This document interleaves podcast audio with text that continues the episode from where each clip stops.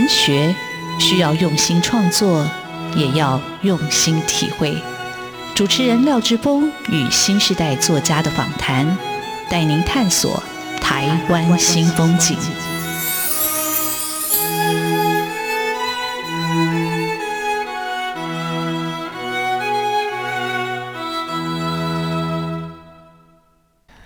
台湾新风景，我是主持人廖志峰。台湾新风景，台湾新风景，让我们认识台湾新时代的作家，看见台湾文学的新风貌。我们的岛故事依然继续书写。各位听众朋友，大家好。今天要为各位听众朋友介绍的作家是诗人曹宁。呃，曹宁是对我来说，他是一个呃非常年轻的，但是非常呃出色的青年诗人。他已经出版了两本诗集。最新出版这本诗集叫《小迁徙》，然后我读起来觉得很清新。那诗里头节奏很快，然后我觉得呃也带点古典的情味，但是对地方或者所谓的风土跟人情，它有特别的一种观察。那今天就请曹尼来介绍他自己。那曹尼已经得过啊非常非常多的文学奖。那我想。在温泰的发展也是啊指日可待。曹你好，廖大哥你好。那先谢谢央广还有廖大哥邀请我来台北这边录音，这是我的荣幸。那我是曹你，本名曹志田，那宜兰三星人。那今天也是一样，大老远跑来这边录广播，好辛苦，我真是感谢你。不会，因为我觉得刚好天气放晴了，出来走一走。那。我想说，先介绍一下我这本诗集《小迁徙》好了，因为我上一本诗集是在四年以前，二零一六年发行的《越强者》。那当时的他，这算是我硕士的一个毕业作品啊，《越强者》。因为那个时候我尝试了各种不同的风格的语言，然后我想说，我慢慢已经开始摸索到一个比较舒服的姿态来写诗了。那这个《小迁徙》这本诗就是我摸索出来的一个一个路子。那它。比较是一个极简的一个写法。那我想到一个人，就是我蛮喜欢的一个意大利的小说家安伯多·埃科，他讲过一句话，他说：“简单和独立的意象仍然是文字与读者沟通的最好方式。”我再讲一遍啊，就是简单和独立的意象仍然是文字与读者沟通的最好方式。所以我认为说，诶，诗歌其实它的写作应该是个减法，是一个减法，就是。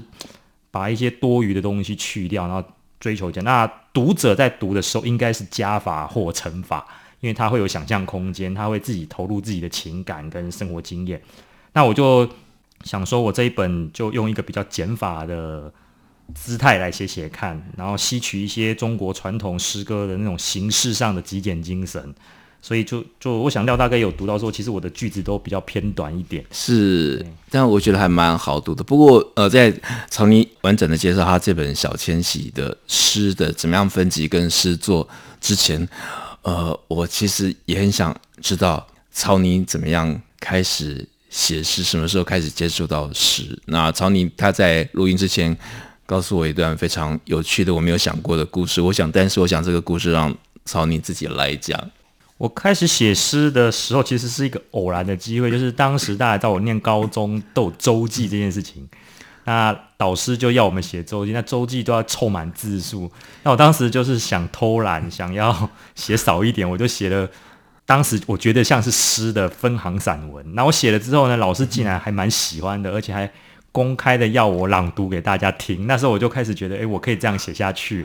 然后后来老师，我的导师又送了我一些，我的导师是吴明老师，他送了我余光中的诗集，还有罗青的一些评论集，那我才发现到其实我是可以写的。然后到大学之后才发现到，哦，原来大学很多人都会写，而且写都比我好，所以我才开始想要再精进一点，这就是我写诗的开始。而你说老师是无名吗？老师，呃，老师送你诗集的老师是是罗明老师，他是个国文老师，啊、他也是我的老师啊，是是。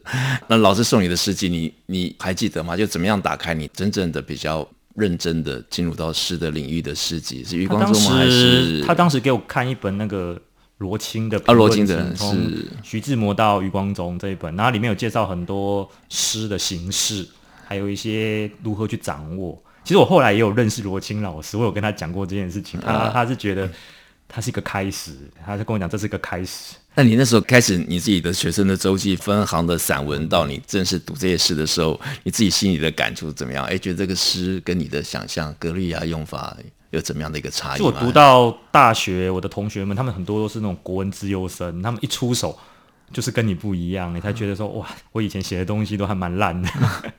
然后后来在大学有开始去广泛阅读，我一开始接触的都是创世纪诗社诗人的作品。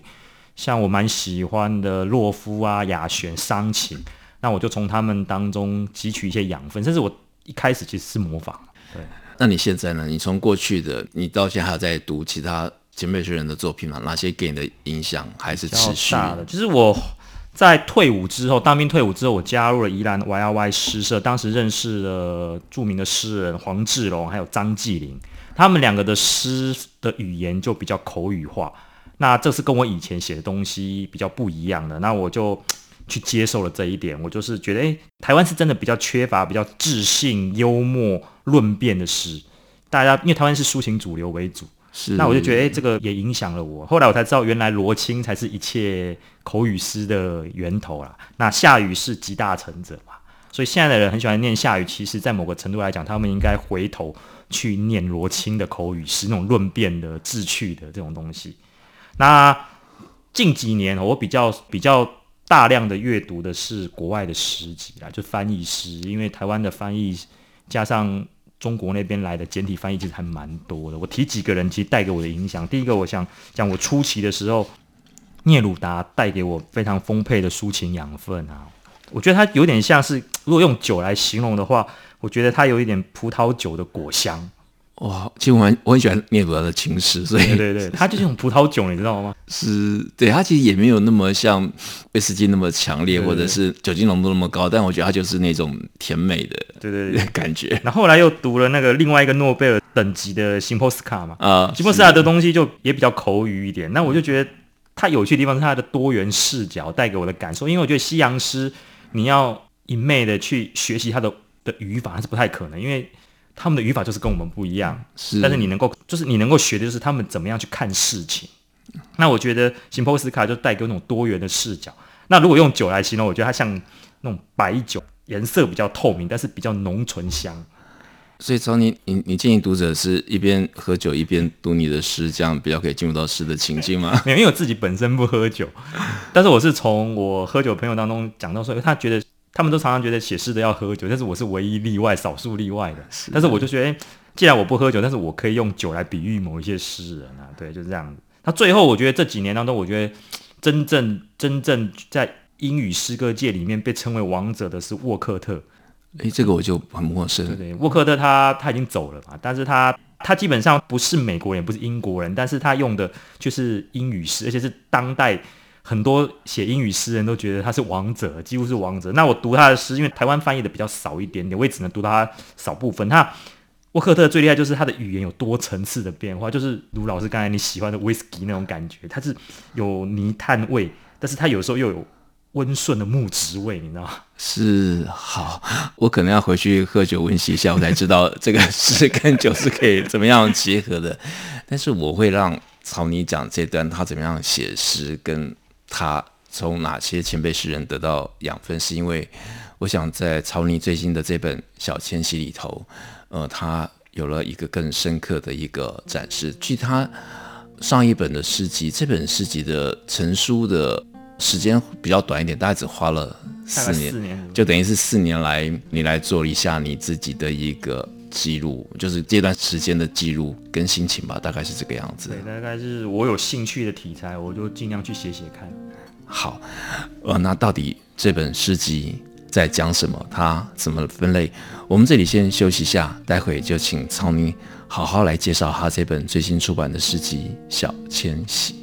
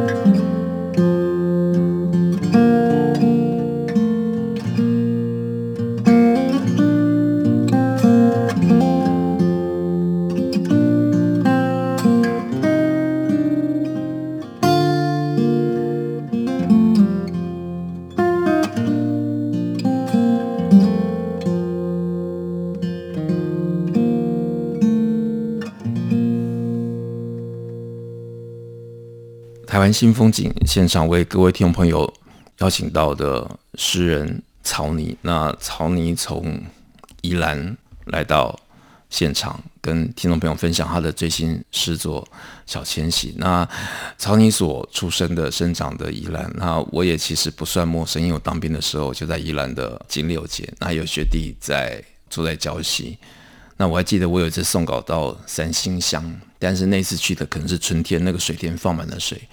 呃，我在三星乡的乡间道里里头，完全的迷失方向，因为我不晓得我到底在哪里，完全没有任何路标。那这是我对宜兰，我觉得它是一个台湾的净土。那曹倪的这本诗集，那向阳老师是这样说：曹倪向来擅长以简约内敛的语言，疏冷凝厚重的情意。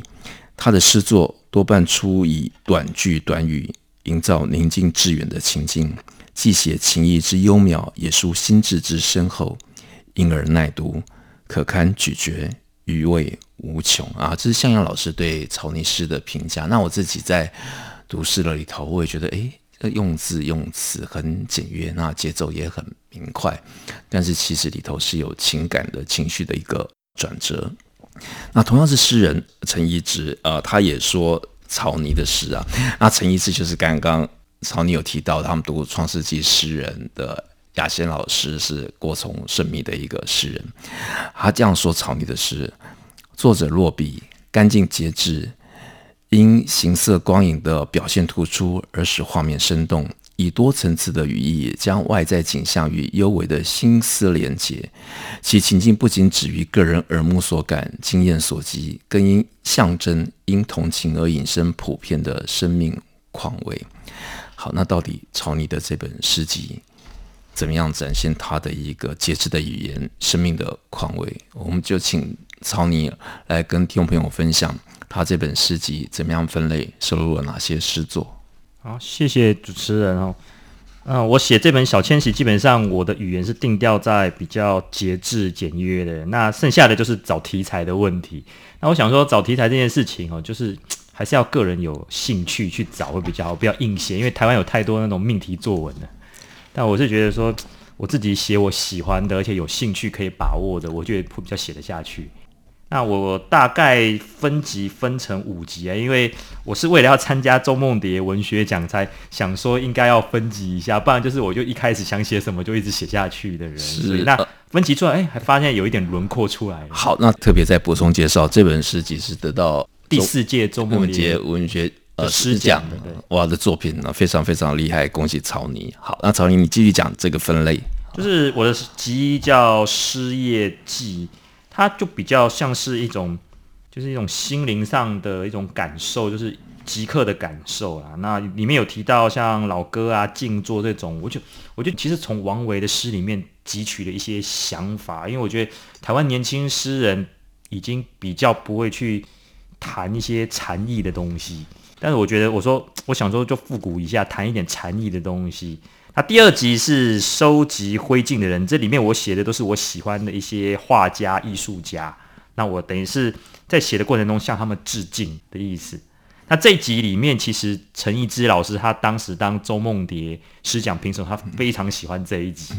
那其他两个老师，就是向阳老师跟罗志仁老师给我的建议是，觉得说这样等于写起来会比较隔一点。假如说他不熟悉这一个艺术家，他可能在读我的诗会隔一点啊。是他必须了解。他的背景，但我补充一下，那个其实也可以理解，因为呃，一之老师的诗集，我我大学的时候最喜欢读就读他的《青山》，嗯，然后觉得他那里头这种古典的情怀跟情谊，嗯，那所以对中文系的人来说，读起来觉得哎特别的一个舒畅。但是如果也没有一个相关的一个背景知识，读起来的确会有点隔。嗯，那第三集就是水田记，就是刚刚廖大哥所讲的，他在三星所看到那个景色，因为我每天。基本上都是住在三星的田中央里面。呃，我真的要讲，我在那边真的分不清东西南北，我真的快慌。我想说，从来没有想到自己会在台湾的乡间完全的迷失了那个生命的坐标。因为以前以前三星乡我住的那个村叫万富村，它所有村里的路都叫万富路。是，对，后来才把它重划之后，才分成有一路、二路、三路这样子。不然所有的人过来找都不知道要找哪一条路。对，它会有这种情况，但是。就是它带给我一个宁静的感觉，因为我每天基本上就是会有看到像白腹秧鸡啦、红冠水鸡啦。那其实这本诗集里面你看得到的一些动物，其实在我的生活中它是真实出现。而且我觉得那个鸟类特别的丰富。但我每次看到我去的时候，看到鸟都会就会仔细看那个，哎，这是什么鸟？但每次都叫不出来，但觉得很可爱。但我有看到竹鸡在那个田里头这样传来传去，很快。对对对，它们现在还是会存在的，只是可惜就是说现在。整个雪隧开通之后，有非常多的人进来投资嘛，他在我们那个乡村里面盖很多比较突兀的农舍，那但是那个农舍其实都没有，只有少数有住人，大多数是拿来买卖用的，有点可惜。就是其实写水田记也是在悼念已经消逝的那些水田跟田园风光。对我来讲，我我想是的确是有点，是其实是蛮哀伤的一件事情，蛮哀伤，因为。我喜欢的一个诗人林语，他曾经写过一本诗集，也是讲田园的。对，他就跟我讲过，其实台湾已经没有真正的田园了，已经完全没有了。我们是资本主义下的的牺牲了。嘿，他是这样跟我讲。那我紧接着讲一下，即是时语人。时语人就是他用了一些。意象比较是有一些动物自然的意象，因为我蛮喜欢自然动物这些东西的。其实我我曾经在高中有想要想去考第三类组，考生物系，但后来因为我的物理并不太好，我只好去念一类组。否则我真的还蛮喜欢自然，蛮常看一些动物一些书籍或频道的。所以那第四集其实就是我用这些意象、动物意象来写一些东西来抒发。其实我看到这集的题目《诗人》，我真的突然就跳出了伊斯塔。我因为我曾经介绍过伊斯塔，他讲鸟语收集的故事。我不晓得为什么看到这一集，我就突然跳出了伊斯塔。然后他曾经展示他非常漂亮的鸟的羽毛。嗯，伊斯塔算是我的 partner，那他常常会带我去捡鸟语。其实我也从他的一些书籍跟他捡鸟语的过程中认识这些鸟类啦，所以我就想说。有些部分可以带进来，对，所以这个诗集基本上是他在带你去找鸟语的过程里头，你直接的一个触发所记录下来的。也有一些部分，像时雨人啊这些东西，大概就是其实不一定哦，就是说你写出这个东西，像时雨人，它基本上是可能是一个广泛，就是普世化的，很多人都可以适用。我只是觉得这样子还不错，因为没有人写过这种东西，我想写写写看。是，对，因为我只是讲那那就是一个直觉跳出来的意象，那没想到那个直觉还蛮准确的。好，继续。嗯，那第五集就是极尽的旅程，就是我想要来探讨一下听觉这件事情。就是说，诗歌基本上是一个视觉跟听觉的综合艺术。在我来看来，诗就是在文化的形式当中其中一个。啊，每个文化形式基本上他们都像。都像是群岛一样，一群一群的岛，但他们底下都是同一片海洋。那我觉得就是说，我想要尝试的就是吸收其他的文化的养分，那融合诗。然后这集里面就是比较会凸显那个听觉的部分。那也写了一些我在国外的一些旅游经验，还有我对台湾一些现实的看法啦。我只是想说试试看，写写看，很多东西都是我的尝试而已，我不晓得会不会好。但是我觉得，因为曹妮你还还这么年轻，你创作的路还很长。但是我觉得在，在我读的这本诗集里头，我觉得你自己的语言跟节奏，你已经有了自己，我觉得非常鲜明的一个个性在里头。那我昨天晚上睡觉前读了一首一首诗，我就差点笑出来。然后我觉得这诶，其实蛮有意思的啊。那那几句是这样写：一位失眠者受困于秀发缠绕，他的青春跟着智齿被。拔去。那我读到这首诗的时候，觉得很想笑，那突然也很想哭。我想说，诶，我们已经没有智齿了，我们也没有青春了。好，我们这里先休息一下，在下个阶段，让曹妮来分享几首他特别喜欢的诗，让读者来欣赏。那我也分享一首我非常喜欢的诗。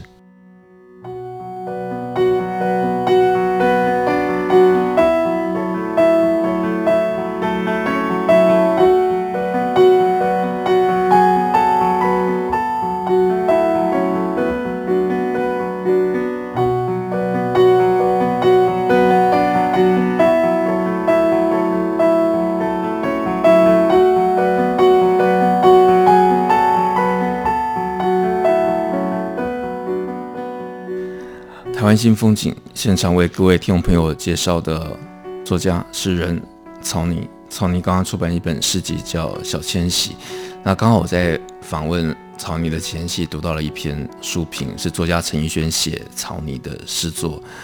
那他他这篇的书评题目非常有意思啊，让静与松的韵律摆渡日常啊。那为什么是用静与松的这样的一个对照的对称的关键字来讲？草泥的诗，那我自己在读草泥的诗里头，我其实我特别有感触的是，像他有一首诗，我我就觉得诶很爱读啊。那首诗叫《在思想的潮间带》，那我自己先念几段，让大家感受一下。待会让草泥自己来讲他的诗。将书稿摊开成一架蓝海钢琴，顺着浪的指尖，二号夜曲，轻轻步下音阶，珊瑚礁裙摆，潮退。春光乍现。好，这首诗的最后，他怎么说？最终我会回到岸上，放生所有意象，为湿透的灵魂生黎明篝火，哪怕潮汐涨退得多么徒劳。好，这是草泥的诗。我觉得他的诗其实就是又像浪一样打醒你某种的一个感官，它也让你浮现某种景象，在你阅读诗的时候。那请草泥来讲，他这本诗集里头，他最想跟听众朋友分享哪一首诗作？我先回应一下那个廖大哥讲的这首《思想的潮间》，但这其实是我去那个小琉球的时候旅游啊。那晚上当时的民宿主人说：“哎，你们要不要走一下潮间带一下？我可以带你们。”那我们就大概好像是从晚上十点去带哦。然后他跟我们讲说，其实。整个潮间带在四季的变化都不一样，然后我去看大为惊人哇！进入一个异世界的地方，像里面有提到一些动物啊，像黑指黑指纹海兔啦、啊，这些都是当时我看到的东西。嗯、对，好多好海胆，然后哦，那个什么翻车曲嘛，这叫魔鬼魔鬼鱼，魔鬼鱼都有在里面。但是我觉得说，如果纯粹只是写一首小琉球的诗，其实是不行的，他就纯粹就是描写。那我想说。就把它带入一点比较深度的东西，就是思想这种东西，有你自己的一个角度跟观察，对，对，让让让那个诗情会更深刻。嗯，那我来分享一首，因为进入了冬天，尤其是最近大家经历也非常寒冷的一个冬季，那我想要念一首我诗集里面的一首诗，叫《长冬》。长冬，新的初冬，躯体枝叶脱落，外界风沙无法再撼动。意识保持最少原貌，留下深层根脉，腰杆仍会挺直，细雪无声。求一种适中，来路逐渐被掩盖，再硬的松果都能在底层听到心跳。幼兽隐隐翻身，在母穴软绵。远景还剩什么色彩？同温层是否为零？永昼留缝隙，悟出另一页。常常朝向夏季，第一支新绿，朗朗空明。那我在写这首诗的时候，其实其实我真的没有看过雪。那，我是想说写一个一个所谓的在冬季里面想要等待春天的那种感觉。那我用了一些。一些雪的意象，还有一些一些比喻，就是说把一些肢体啦、意识都保持在一个比较最初的状态里面，就是追求比较纯净的感觉。因为我觉得冬天其实是最纯净的一个一个季节，因为它什么都没有，它就很纯净。那我想要表现出这个冬季里面纯净的感觉，但是它在最后还是有一点点春天的期待。是你从来没有看过雪，但太平山离你家应该也很近。对，但是我是没有去看过，没有看过雪。好，那草泥在这一集的节目最后，你跟听众朋友讲一下，为什么这本诗集叫《小迁徙》？小迁徙有一个什么特别的意义在里头吗？那这本诗集叫《小迁徙》，主要是因就有一首诗叫做《小迁徙》，但是我要讲一下，我觉得是有一个意思，就是我上一本诗集叫《越强者》。其实是个有个移动性的东西。那我想说，这一本我还是把它延伸出来，然后是也是一个移动的东西。因为我觉得诗是一种流动的语言。那我们其实人这个人基本上在每一刻都在移动，是时间性的移动。因为我们都认为移动应该是空间移动，其实在某个程度来讲，我跟上一秒与下一秒，其实我就已经移动了。对，我们的思绪呃也在移动当中。对，对，人就是不断不停的在移动。嗯、那我觉得我才会取说，哎，小迁徙，因为迁徙有时候会让人家觉得是一个很长的、很远的，但是我觉得。我的诗集不是这样，要表达不是这个意思。我想说，就一个小小的就可以了，然后一种心灵的或者是时间的移动，是呃时间流动。所以呃，曹尼的这首《小迁徙》，呃，我我好像也有读过，他是应该是这么说：时间的肌肉日益消瘦，当一朵云的骨骼钙质流失，小迁徙中乘坐气流抵达清明，轻如紫斑蝶。再没有边境属于谁？哦，确实这首诗好美。再没有边境属于谁？那你这首诗是什么样的心情写出来的呢？小迁徙是在某种移动当中吗？还是你在就学的？还是你在城乡往返之间写出来的？其实都有，就是说我想要在这一首诗里面营造一种比较轻、不着痕迹，但是又能够给读者有一点想象力的东西。那我觉得迁徙其实是一个不错的东西，因为。因为我觉得迁徙有一个很大的特色，其实是来自于我我去看那个一个动物频道里面，他有讲到坦桑尼亚的动物大迁徙，他们是不断的在周旋的。但我觉得人好像也是在某个程度上讲，不断在某一件上一直在迁徙，不断的周转回来到原点。但我觉得小千玺到最后还是要回到一个原点的状态。我就是以这种心情去写它，所以我才会讲说，在没有边境属于谁，因为在整个。周转的过程当中是没有边境的。呃，那你就是你在写这些事的时候，它有特定的一个写作的地点，也都不一定。你有时候在家在诗社里头写吗？是在你在餐厅里头写吗？或者在在咖啡馆里头写？有特别的。因为现在拜手机是有时候随时就手机拿起来就可以就可以写一点，但是我写的比较慢一点。呃呃，但是我觉得哇，这个诗人其实他的感性是很直接，因为这本诗集里头还有一首诗我非常喜欢，叫。